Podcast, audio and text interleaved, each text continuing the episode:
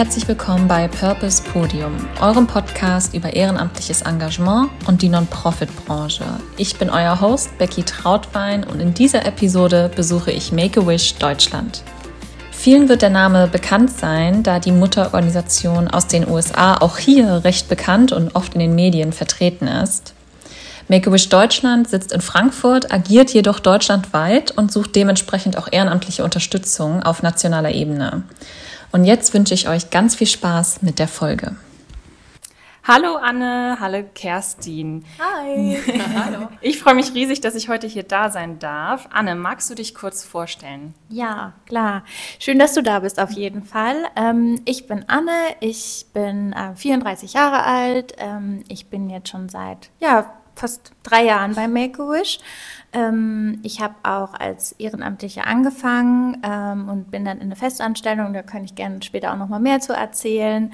Ähm, ich bin hier bei Make-A-Wish hauptsächlich zuständig für die Wunscherfüllung. Das heißt, ähm, ich spreche ganz viel mit den Eltern, mit den Kindern, ähm, koordiniere und organisiere die Wunscherfüllung und alles, was damit im Zusammenhang steht. Ja, hallo, auch von mir. Schön, dass du da bist. Ähm, ich bin Kerstin, ich bin 50 Jahre alt und bin seit Oktober bei Make-A-Wish. Ähm, also noch relativ frisch. Ich bin hier für das Volunteers Management zuständig und mache auch ein bisschen bei den Wünschen mit. Das heißt, die Anne und ich sind ganz eng im Austausch, weil Wünsche und Volunteers einfach viel Gemeinsamkeiten haben. Ja, ich bin für die Rekrutierung zuständig, ähm, für die Betreuung, für die Organisation, für die Koordination, alles, was die Ehrenamtlichen betrifft. Make-A-Wish ist ja bestimmt, ich sag mal, vielen Zuhörern bekannt, weil das viel in den US, USA ja sehr präsent ist, auch viel mit großen Stars, großen Namen und das schwappt dann immer durch die US-Medien auch immer ein bisschen bei uns. Make-A-Wish Deutschland, soweit ich das jetzt verstanden habe, ist jetzt noch nicht so lange aktiv innerhalb Deutschland. Wollt ihr ein bisschen was zu euch erzählen, wie lange ihr hier aktiv seid und was ihr genau macht? Genau. Ähm, Make-A-Wish gibt es seit 2018 in Deutschland. Wir sitzen in Frankfurt und ähm, ja, wir sind eine gemeinnützige Organisation. Wir erfüllen kranken Kindern zwischen 3 und 18 Herzenswünsche. Und was uns als Wunscherfüllungsorganisation eben auch auszeichnet, ist einmal dieses Internationale, was du gerade angesprochen hast. Also wir sind eine internationale Organisation. Das heißt, wir sind auch mit unseren ganzen Schwestergesellschaften rund um die Welt, also Make-A-Wish America, aber auch alles außerhalb von Amerika, ähm, stark verbunden und unterstützen uns da und können auch viele Synergien nutzen an der Stelle. Ähm, genau, und was uns eben als zweites besonders macht, ist es eben, uns ist ein Wunsch kein flüchtiges Geschenk, dass wir mal in den Laden gehen und kaufen jetzt einfach eine Playstation und bringen sie irgendwann mal vorbei und dann sind wir auch wieder weg und das war's, sondern wir nehmen die Kinder mit auf eine Wunschreise, heißt es bei uns. Das ist weniger eine Reise im wörtlichen Sinne, sondern eine gewisse Zeit, in der wir die Kinder begleiten, in der wir immer wieder positive Emotionen schaffen. Ähm, wir überlegen uns kleine Überraschungen, Ideen, um die Kinder immer wieder aus diesem Alltag der Krankheit rauszuholen. Also bei vielen Kindern ist der Alltag einfach viele Krankenhausaufenthalte, Schmerzen, doofe Behandlungen. Es ist einfach sehr negativ geprägt. Und wir wollen diese ganze Zeit einfach umkehren, indem wir uns immer wieder ins Gedächtnis rufen. Wenn ich jetzt mal irgendwie ein Beispiel machen soll,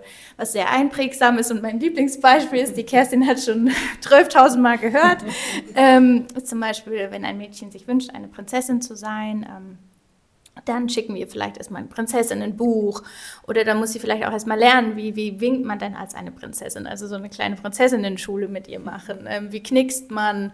Ähm, wir wollen die Kinder wirklich kennenlernen, wir wollen verstehen, was steht hinter dem Wunsch auch. Ne? Bist du eine Prinzessin im rosa Kleid oder bist du eher eine Ninja-Prinzessin oder ähm, brauchen wir für deinen perfekten Prinzessinnentag ein ähm, Einhorn und ein Schloss oder brauchen wir eine Kutsche? Was ist überhaupt wichtig? Und um diese ganzen Dinge auch zu organisieren, wollen wir die Kinder eben auch kennenlernen und dann auch verstehen, was, was steckt dahinter, was ist wirklich der wahre Wunsch, weil wir herausgefunden haben über die Zeit auch der anderen Organisationen schon, die viel mehr Erfahrung haben als wir, dass eben diese, diese Zeit, die wir sie begleiten und diese Vorbereitung, die wir da reinstecken, einen viel größeren Effekt eben noch hat auf die Gesundheit der Kinder. Also die gibt ihnen immer wieder Kraft und Hoffnung, auch mal so schwere Behandlungen durchzuhalten. Wenn die Prinzessin schon mal vorher ihr Kleid hat, dann kann sie das vielleicht bei der nächsten Behandlung schon mal tragen und es gibt ihr so einen so Mut und, und Zuversicht auch in dieser schweren Krankheit und hilft eben dann auch, den Heilungsprozess zu unterstützen. Ja, Wahnsinn. Ähm, du hast es so gut angesprochen, das Thema Wünsche. Ähm, wie identifiziert ihr die Wunschkinder? Kommen die Eltern da immer ausnahmslos auf euch zu? Arbeitet ihr mit Ärzten, mit Kinderkrankenhäusern zusammen? Wie läuft das genau ab? Ähm, gibt ganz unterschiedliche Wege. Also wir arbeiten auch mit Krankenhäusern, mit sozialen Diensten, die uns Kindern empfehlen. Da sind wir auch, haben wir einige Kontakte aufgebaut. Ähm, die Eltern können sich auch über die Webseite direkt melden. Ich hatte auch schon mal ein Wunschkind, das hat direkt bei uns angerufen und hat gesagt, hallo, ich hätte gerne einen Wunsch oder ich will mir jetzt was wünschen. Die war natürlich schon ein bisschen älter, ich glaube 16 oder so war sie. Also es gibt ganz unterschiedliche äh, Wege oder äh, Verwandte empfehlen dann die Kinder, melden sich bei uns. Ähm, und dann brauchen wir natürlich ein paar Dokumente auch von den Eltern, die müssen ausgefüllt werden. Und dann geht es eigentlich schon los mit dem Kennenlernen. Wir haben dann noch so einen schönen Wunschbogen, den die Kinder zugeschickt bekommen. Da füllen sie eben genau diese Sachen aus, schon mal so, damit wir so einen ersten Eindruck kriegen. Ne? Was ist deine Lieblingsfarbe, dein Lieblingsessen? Wenn ich alles sein könnte auf der Welt, wer wäre ich gerne und was ist vielleicht schon mein größter Wunsch? Vielleicht steht er schon fest, vielleicht ist er auch ganz klar. Manchmal ist es eben noch nicht klar. Dann gucken wir so ein bisschen, wo sind die Interessen und ähm, dann gibt es auch persönliches Kennenlernen. Das ist dann entweder vor Ort oder digital, je nachdem, auch wo die Kinder wohnen, wo unsere Volunteers wohnen. Ähm, und dann versuchen wir eben rauszufinden, was ist der wirkliche Wunsch von dem Kind, was steckt dahinter. Und da bohren wir dann auch gerne mal so ein bisschen nach ne, und hören, ähm, was ist eben, wie ich eben angesprochen hatte, was ist wichtig, brauchst du ein Einhorn oder eine Kutsche oder, weiß ich nicht, soll Olaf vorbeikommen oder was auch immer. Ja, und ähm, wie viel Zeit vergeht ungefähr von, ich sag mal, der ersten Kontaktaufnahme oder der ersten Interessebekundung bis hin zur Wunscherfüllung? Oder Gibt es da so einen Zeitraum? Schwer, ganz schwer zu sagen, weil da hängen so viele Faktoren mit drin, dass es dann auch Viele Kinder sind auch noch aktiv in Behandlung, haben längere Krankenhausaufenthalte ähm, oder Reha-Aufenthalte. Ähm, das ist ganz, ganz schwer zu sagen. Wir versuchen das natürlich immer sehr zeitnah auf, weil wenn man eben mal angefangen hat, gerade bei den Kindern ist die Vorfreude so groß, das sollte am besten dann schon vor drei Wochen passiert sein, wenn man dann mal gesprochen hat. Natürlich brauchen wir auch ein bisschen Zeit, Dinge zu organisieren. Ähm, das ist möglicherweise auch in bestimmte Zeiten gebunden. Ich sage jetzt mal, ähm, zu Corona war das jetzt irgendwie ein Beispiel, da waren viele Sachen irgendwie geschlossen und dann konnten wir das natürlich nicht erfüllen. Da musste man irgendwie warten, bis, bis der Park wieder öffnet oder was auch immer. Also da hängen viele Faktoren einfach auch dran. Gibt es irgendeine Grenze, wo ihr sagt, okay, wenn jetzt zum Beispiel ein Elternteil auf euch zukommt und sagt, das würde sich mein Kind wünschen beispielsweise, gibt es da irgendwas, wo ihr direkt sagt, das können wir leider nicht erfüllen oder gibt es da ein finanzielles Limit, was ihr aufwenden könnt pro Kind? Gibt es da irgendwie sowas? Ja, also wir haben schon Einschränkungen, die sind auch bei Make-A-Wish weltweit gleich, dass wir zum Beispiel keine Finanzierungen übernehmen ähm, für irgendwelche Umbauten oder für irgendwelche Rollstühle. Wir machen keine Therapien, therapeutischen Hilfsmittel, weil wir da einfach auch nicht die Expertise haben, sage ich jetzt mal. Das ist eben unsere Regel. Ähm, eine weitere Voraussetzung ist auch, dass die Kinder noch keinen Wunsch von einer anderen Organisation bekommen haben, einfach um es auch ein bisschen fair zu halten gegenüber allen Kindern. Ähm, ja, dann haben wir noch verschiedene Einschränkungen. Wir machen auch keine Wünsche ähm, nach Haustieren, äh, Elektroinstallationen, irgendwelche Extremsportarten ähm, würden wir auch nicht übernehmen. Also es gibt schon ein paar Einschränkungen, auch Autos und ähm, Wohnmobile oder so würden durchaus unser Budget überschreiten. Auf jeden Fall haben wir Budgets für verschiedene Wünsche einfach auch. Wir sind ja zu 100 Prozent spendenfinanziert und das heißt eigentlich, wir haben nur einen Topf mhm. X zur Verfügung und den müssen wir möglichst fair auf alle verteilen. Und ähm, genau, das ist auch unser Ziel. Oft ist es wahrscheinlich auch, besonders wenn du so sagst, so Extremsportarten etc., da ist wahrscheinlich auch viel versicherungstechnisch und haftungstechnisch ganz wichtig, dass auch, da eben dann nicht ihr Auf haftet, jeden ja. Fall. Auch so Auslandsreisen müssen mhm. wir leider auch ein bisschen einschränken. Das hat eben auch versicherungstechnische Hintergründe, weil wir für alle Kinder natürlich ausreichende Versicherungen ähm, abschließen müssen. Einfach, dass da auch nichts passiert, weil die Kinder eben auch Vorerkrankungen haben. Wie viele Wünsche erfüllt ihr denn ungefähr im Jahr? Also im letzten Jahr haben wir so um die 60 Wünsche erfüllt, aber wir sind stark wachsend und wollen die Zahl unbedingt erhöhen, weil unser Ziel ist ja, allen betroffenen Kindern einen, ihren ganz persönlichen Herzenswunsch zu erfüllen und eben die auch zu erreichen. Und ähm, da haben wir noch einiges vor uns, aber wir, wir sind sehr motiviert, das zu schaffen. Ja. Auf jeden Fall in den nächsten Jahren. Perfekt zum Punkt äh, persönlicher Herzenswunsch. Hast du da besondere Geschichten, die du teilen möchtest, von besonderen Wünschen? Ah, es gibt so viele schöne, besondere Wünsche. Ähm, Im letzten Jahr hatten wir einen ganz besonderen Wunsch. Das war zwar nicht den Wunsch, den ich betreut habe, sondern es war meine damalige Kollegin. Aber der Junge wollte, der wusste erst nicht so richtig. Er war, glaube ich, 16 und der war ja vielseitig irgendwie interessiert und hatte sich noch nicht so festgelegt. Und dann gab es irgendwie verschiedene Optionen. Und dann kam irgendwie raus, er ist so super gerne in der Natur und draußen unterwegs. Das hilft ihm irgendwie auch so runterzukommen. Er hat auf jeden Fall sehr, sehr viele Behandlungen hinter sich gehabt und das war sehr kräftezehrend. Der hatte auch noch mit den Folgen zu kämpfen.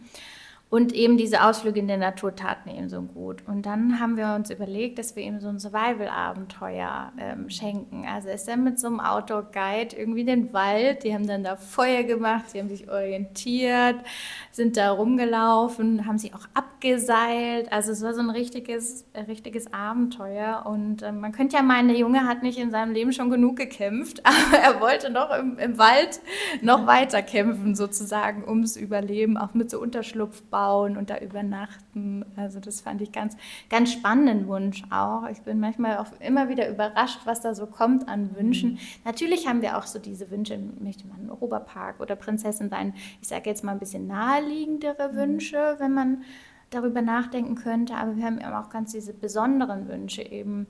Ähm, oder wir haben jetzt ein Mädchen, da kann die Kerstin mehr erzählen, vielleicht.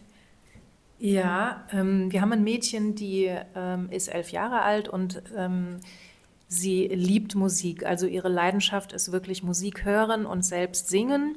Ähm, sie schreibt auch ähm, kleine Textchen, kann das noch nicht so gut, weil sie einfach durch ihre Krankheit ein bisschen entwicklungsverzögert ist.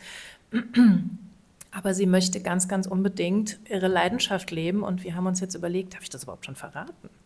Weiß ich gar nicht. Ähm, wir haben uns was Tolles überlegt. Wir haben uns was Tolles überlegt, auf jeden Fall.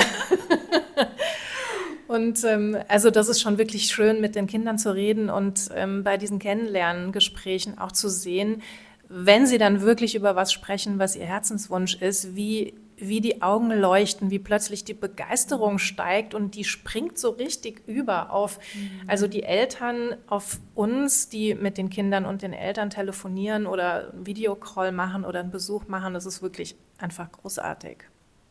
Viele haben eben auch von Wunscherfüllungsorganisationen so das Bild, dass man letzte Wünsche erfüllt. Und das kann mhm. auch vorkommen, ist es aber nicht nur. Ähm, viele unserer Kinder sind irgendwie auch auf dem Weg der Besserung und wir unterstützen eben diesen Prozess auch dieser, ja, dieser Erhaltungstherapie eben auch. Ähm, aber wie gesagt, manchmal kann es halt sein, dass uns nicht mehr viel Zeit bleibt. Und äh, vor einer Weile ähm, hat sich ein Hospiz bei uns gemeldet, weil die ein Kind betreuen, das ähm, absoluter Star Wars-Fan ist. Und er wollte gerne zu dieser Star Wars-Ausstellung, die ist da oben irgendwo bei Kiel. Ist aber eine recht weite Anreise für die Familie gewesen. Und dann äh, war er leider nicht mehr so reisefähig, dass er dort hätte hinfahren können. Und dann habe ich überlegt, okay, was können wir machen, wenn er nicht zu Star Wars kommen kann, dann kommt Star Wars eben einfach zu ihm. Und es gibt ganz tolle ähm, Cosplay-Truppen, ähm, die ja, sich in ihrer Freizeit äh, verkleiden, ähm, Star Wars-Kostüme auch selber anfertigen. Und ähm, über unseren Partner Disney haben wir da eben auch Kontakte ähm, zu diesen Cosplayern und ähm, da haben sich wirklich auch welche bereit erklärt, ähm, das Kind zu Hause zu besuchen. Und wir haben dann natürlich ein paar Geschenke mitgebracht. Ähm, wir hatten ein ganz tolles Lichterschwert dabei. Oder Lichtschwert? Laserschwert. Laserschwert? Oh. ich bin kein Star Wars-Experte. Hat man gar nicht gemerkt. Dafür gibt es ja die Experten. Ne? Genau. Man muss nur wissen, wo man sie finden kann.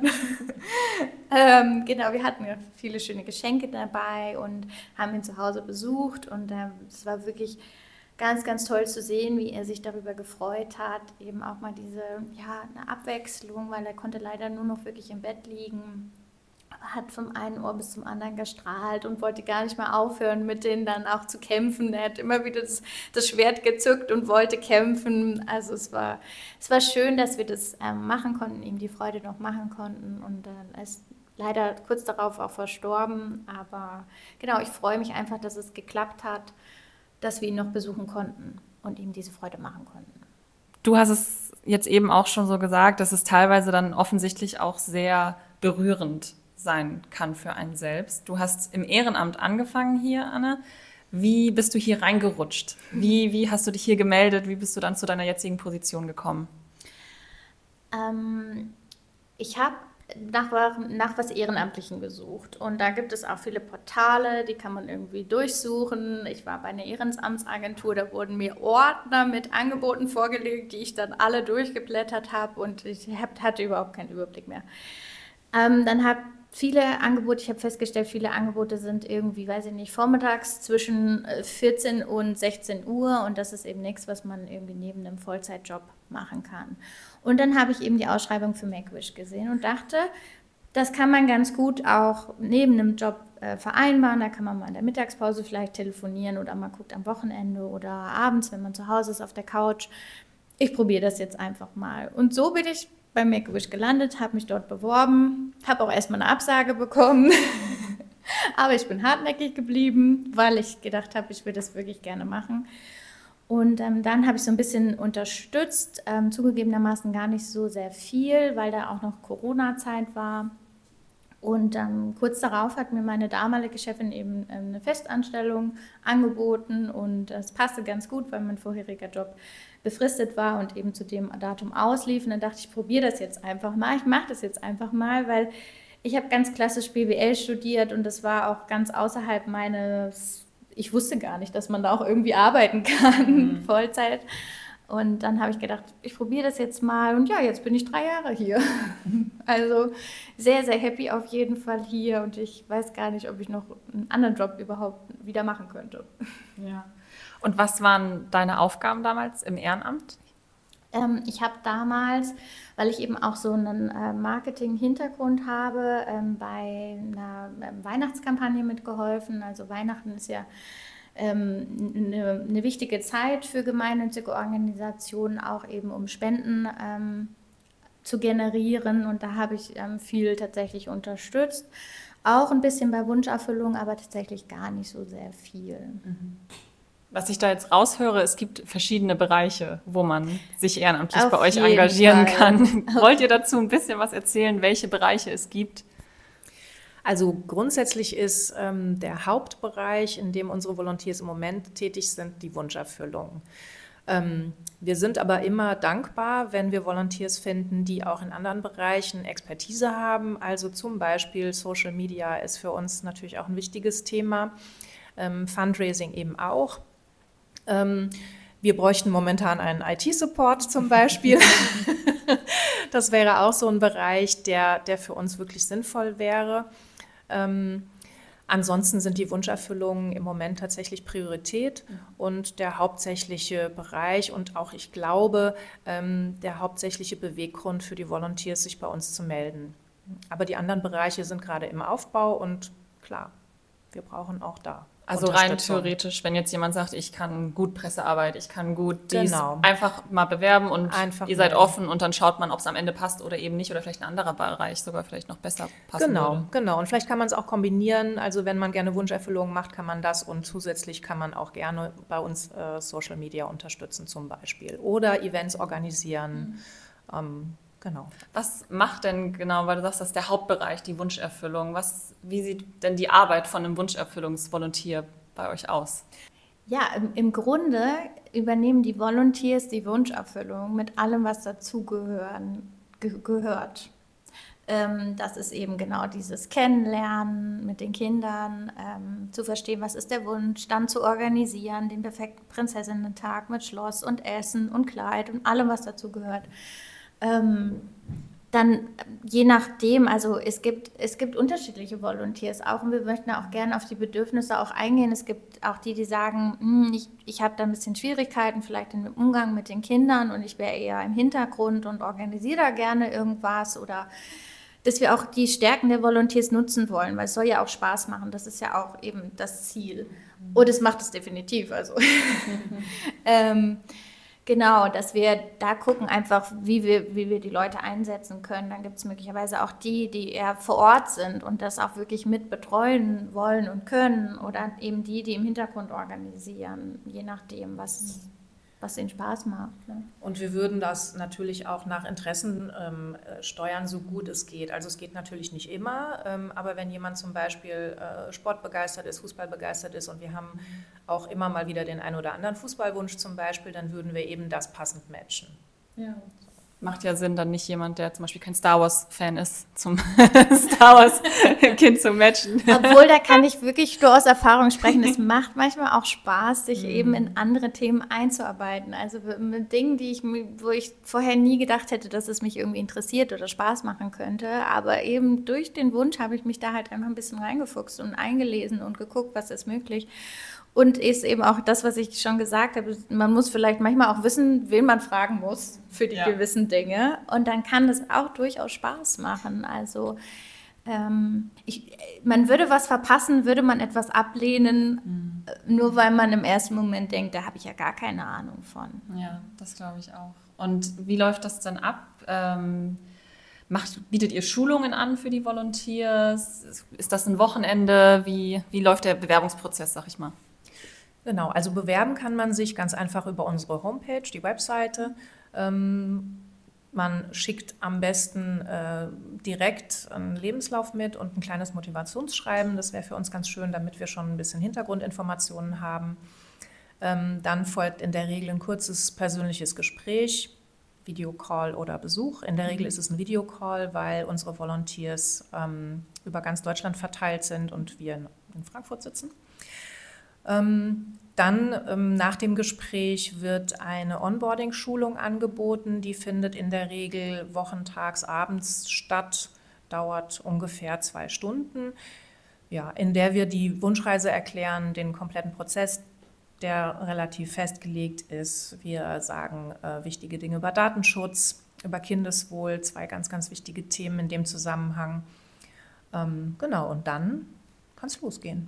Das klingt sehr gut. Ähm, gibt es in irgendeiner Form Anforderungen an die Volunteers, dass man sagt, also ich gehe davon aus, dass Mindestalter 18 Jahre sehr wahrscheinlich sein müsste. Ähm, habt ihr sonst noch irgendwelche Vorlagen, die erfüllt werden müssen? Ähm, nee, das Alter stimmt, so wie du jetzt schon gesagt hast. Ähm, wir brauchen in jedem Fall ein erweitertes Führungszeugnis. Ähm, durch die Zusammenarbeit mit den Kindern ist das äh, Voraussetzung. Ansonsten sind wir offen für alle Bewerber und klären einfach im persönlichen Gespräch, ob das passt. Ja, schön. Also das klingt auf jeden Fall nach einem sehr erfüllenden Ehrenamt und auch nach einem sehr, ich sag mal, kreativen, weil man sich dann ja schön danach selber einarbeiten kann, selber Ideen, wie, so wie ich das jetzt rausgehört habe, äh, entwickeln kann, um dem Kind eben da immer den schönsten Tag oder die schönste Reise zu ermöglichen. Ja, es ist auf jeden Fall eine extrem kreative und sehr, sehr erfüllende Arbeit, muss ich sagen aber auch für die, die vielleicht nicht so kreativ mhm. sind, auf jeden Fall auch die Möglichkeit, sich einzubringen. Also es gibt ja manchmal auch die, die eher irgendwie strategisch im Hintergrund und auch mal ein Budget aufsetzen wollen und die daran Spaß haben, zwar nicht so kreativ sind. Und das ist eigentlich für uns dann das perfekte Team. Die, die kreativ sind und irgendwie eine schöne Wunschreise gestalten und eine schöne Wunscherfüllung organisieren und eben auch das andere abzudecken, das Planerische, das ähm, zu überlegen, wie kann ich jetzt eben auch den Wunsch optimal und auch kostengünstig, weil mhm. ich habe es ja gesagt, wir sind 100% spendenfinanziert und dass wir da auch immer ähm, nach Unterstützung suchen in den unterschiedlichsten Bereichen. Das Schöne bei euch ist ja, dass ihr wirklich deutschlandweit können Volunteers mitmachen. Ist, ist es dann auch so, dass sagen wir mal, ihr habt jetzt ein Wunschkind in Hamburg, dann werdet ihr natürlich dort die Volunteers in Hamburg dann auch kontaktieren oder das ist eine schwierige Kiste tatsächlich. Das möchten wir natürlich gerne tun, aber ähm, wenn sich herausstellt, dass das Wunschkind aus Hamburg gerne nach München fahren mhm. möchte, dann können zwar die Volunteers in Hamburg das organisieren, aber vor Ort betreuen würde das natürlich dann jemand in München machen. Und das ist eben tatsächlich auch das Schöne bei uns, dass man sich da dann auch gut ergänzen kann und sagen kann, okay, das Team organisiert das vor und ähm, kümmert sich um alles, kann immer auf das Wissen und die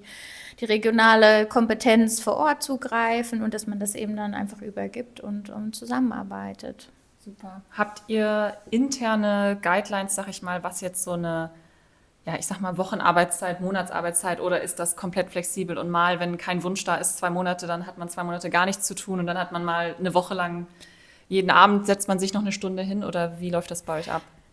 Ähm, wenn Wünsche reinkommen, fragen wir immer an bei den Volunteers, äh, möchtet ihr da unterstützen? Und dann ist auch jedem Volunteer eigentlich klar, dass er sich jetzt auch committet zu dem Wunsch. Je nachdem, ich hatte es eben schon gesagt, wir können schwer sagen, wie schnell lässt sich das denn jetzt realisieren, weil einfach so viele Faktoren damit spielen. Wie viel Zeit das in Anspruch nimmt, das ist natürlich auch ein bisschen abhängig vom Wunsch, ähm, vom eigenen bestreben. Ähm, wir hatten es gerade eben es kann sein, dass ich für die Prinzessin irgendwie vier Stunden recherchieren muss, bis ich das perfekte Schloss gefunden habe. Aber vielleicht ist es auch mein erster Anruf und meine erste Google-Anfrage, wo der Schlossherr schon sagt, kein Problem, ihr dürft gerne vorbeikommen. Das sind natürlich auch Faktoren, die eben diesen Arbeitsaufwand ähm, beeinflussen und eben auch, was macht man draus? Ne? Also setzt man sich abends noch hin und möchte gerne noch irgendwie eine Heidi auf ein Handtuch sticken oder... Ähm, macht man das eben nicht und recherchiert eine halbe Stunde, ob man das Handtuch mit der Heidi vielleicht auch finden kann. Es kommt, kommt ganz darauf an. Das ist ja auch schön, dass man sich dann in dem Sinne, wie es einem gerade auch selber reinpasst, eben, dass man mal sagt, hey, diesen Monat äh, mit der Arbeit zu viel, ich mach, ich setze diesen Wunsch mal aus, ich mache dann beim nächsten wieder mit. Das ist auch bei euch eine Option. Das ist jetzt, sage ich auch immer gerne, Ehrenamt ist kein, also es ist ein Ehrenamt, es ist keine Pflicht. Und es ist schön, dass ihr dann da so schön unterscheidet. Genau, das ist für uns ähm, auch wirklich die wichtigste Grundvoraussetzung, dass die Volunteers Flexibilität haben. Ähm, die bieten wir natürlich auch, genau wie du sagst, wenn es mal nicht geht. Wir haben jetzt mehrere Volunteers, die sind auch mal auf einer Reise, auf einer längeren ähm, und dann ist das für uns total in Ordnung. Wir haben so eine Richtlinie, ähm, die sagt, dass man im Jahr zwei Wünsche erfüllen sollte.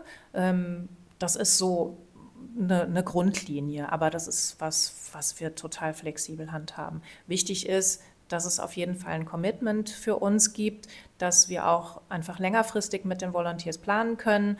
Ähm, Commitment, wenn ein Wunsch übernommen wurde, ist sowieso das Allerwichtigste, ähm, gerade mit der Zusammenarbeit mit den, mit den äh, kranken Kindern und einfach die Situation, die sich darum, äh, in der die Kinder sich befinden und die Eltern, ist es ganz wichtig, dass wir da ein Commitment haben. Also unsere tatsächlich unsere die regionale Verteilung der Volunteers ähm, konzentriert sich im Moment relativ stark auf Süddeutschland. Ähm, wir sind nicht so stark vertreten im Osten und im Norden. Insofern ja, wäre es ganz schön, wenn sich aus diesen regionalen ähm, Bereichen noch ähm, mehr melden würden. Schön. Ja. Und auf jeden Fall, du hattest es vorhin schon erwähnt, ein IT-Support, der sich auch hoffentlich genau. Ja, ja, also wir arbeiten mit Windows, wenn ich das sagen darf. Falls ich jetzt einen Apple-Spezialist melden möchte, den, ja, das wäre vielleicht nicht so passend. Es sei denn, er spendet die Geräte direkt mit dann. dann. So, genau. Das wäre natürlich das Optimale. Oft wird ein Ehrenamt immer mit Arbeit und man gibt verbunden, aber man nimmt natürlich auch sehr, sehr viel draus mit. Mhm. Und ähm, du hast es vorhin schon genauso schön gesagt. Was nimmst du denn mit aus deinem Ehrenamt oder was hast du mit rausgenommen und was berichten die Volunteers immer? Also die Wunschreise ist ja was ganz Besonderes auch für die Kinder und ähm, was eben, was uns als Organisation ausmacht. Und die Wunscherfüllung ist eigentlich, wir sagen immer ganz gerne, noch so die Kirsche auf der Torte, die ähm, dann passiert. Das ist ein ganz besonderer Tag und ich habe schon einige Wünsche erleben dürfen und selbst mir geht es so, dass ich nach so einem Wunschtag dann nach Hause gehe und nach Hause fahre und ich fühle mich so ein bisschen wie auf Wolken, wie auf so einer kleinen rosa Wolke fliege ich dann dahin sozusagen, weil es so ein schöner Moment ist, das Strahlen der Kinder zu sehen, eben, die auch wieder ein bisschen mit Kraft aufladen zu können und auch die ganze Familie. Wir haben so tolle Feedbacks auch bekommen, dass, dass die Mutter uns danach geschrieben hat. Es ist, als kommen wir von einem anderen Planeten zurück und es ist vielen Dank, dass wir das erleben konnten. Und wenn es den Familien schon so geht und mir, weil ich das begleitet habe, ähm, geht es auch allen anderen, die daran beteiligt waren. Und wir haben schon Limofahrer, die die Familie irgendwie zum Schloss fahren durften, haben uns danach angerufen oder geschrieben und gesagt, vielen Dank, dass ich das erleben konnte, weil ich konnte hören, wie die Kinder in der Limo berichtet haben, wie toll das war, was sie gerade erlebt haben. Und das hat mich auch eben so happy gemacht. Und deswegen, das ist ja auch als, als Volunteer, selbst wenn man nicht vor Ort dabei ist, aber am Ende dann sieht, was man da Tolles organisiert und geschaffen hat, dass einfach was, was richtig Schönes und Wertvolles ist, was man, was man erleben kann, wo man mithelfen kann, wo man unterstützen kann, eben in seinen, mit seinen Fähigkeiten und mit dem, was man kann und geben möchte. Vielen lieben Dank, Anne und Kerstin, dass ich heute hier sein durfte. Das hat mich sehr gefreut und ich hoffe, die Zuhörer nehmen ganz viel mit und ihr bekommt ganz, ganz, ganz viel Zulauf von vielen Ehrenamtlichen, die sich bei euch engagieren wollen. Ja, vielen Dank. Auf jeden Fall auch von unserer Seite. Und ähm, falls irgendwelche Fragen oder Anliegen sind, immer gerne bei uns melden und wir freuen uns auf ganz viel Unterstützung. Genau, und die Daten, die Infos über uns gibt es auf der Website natürlich. Wahnsinn. Ich hätte noch Stunden zuhören können, besonders über die verschiedenen Herzenswünsche der Kinder. Was ihr jetzt leider nicht sehen konntet, ich euch aber auch auf keinen Fall vorenthalten möchte. Im Büro von Make-A-Wish Deutschland waren ganz viele Bilder von glücklichen Kindern, die bereits ihren Herzenswunsch erfüllt bekommen haben. Und da auch die Wände natürlich irgendwann voll sind, war das wirklich nur eine kleine Auswahl an den Wünschen. Und hinter jedem Kind stand natürlich auch ein Leidensweg, aber auch eine wundervolle Wunschreise, die dem Kind und der Familie in der schwierigen Situation unfassbar geholfen und ja auch Mut geschenkt hat. Anna hat mir im Nachgang auch noch davon berichtet, wie einige Kinder und Eltern auch lange nach der Wunscherfüllung weiterhin den Kontakt aufrechterhalten und die Volunteers sogar zu der Einschulung noch eingeladen wurden. Also man merkt wirklich, hier wird mit vollem Herz gearbeitet. Und wenn ihr Teil des Ganzen sein möchtet, meldet euch gerne bei Anna und Kerstin über die Make-A-Wish-Webseite. Die beiden freuen sich auf euch. Danke fürs Zuhören und bis zum nächsten Mal, eure Becky.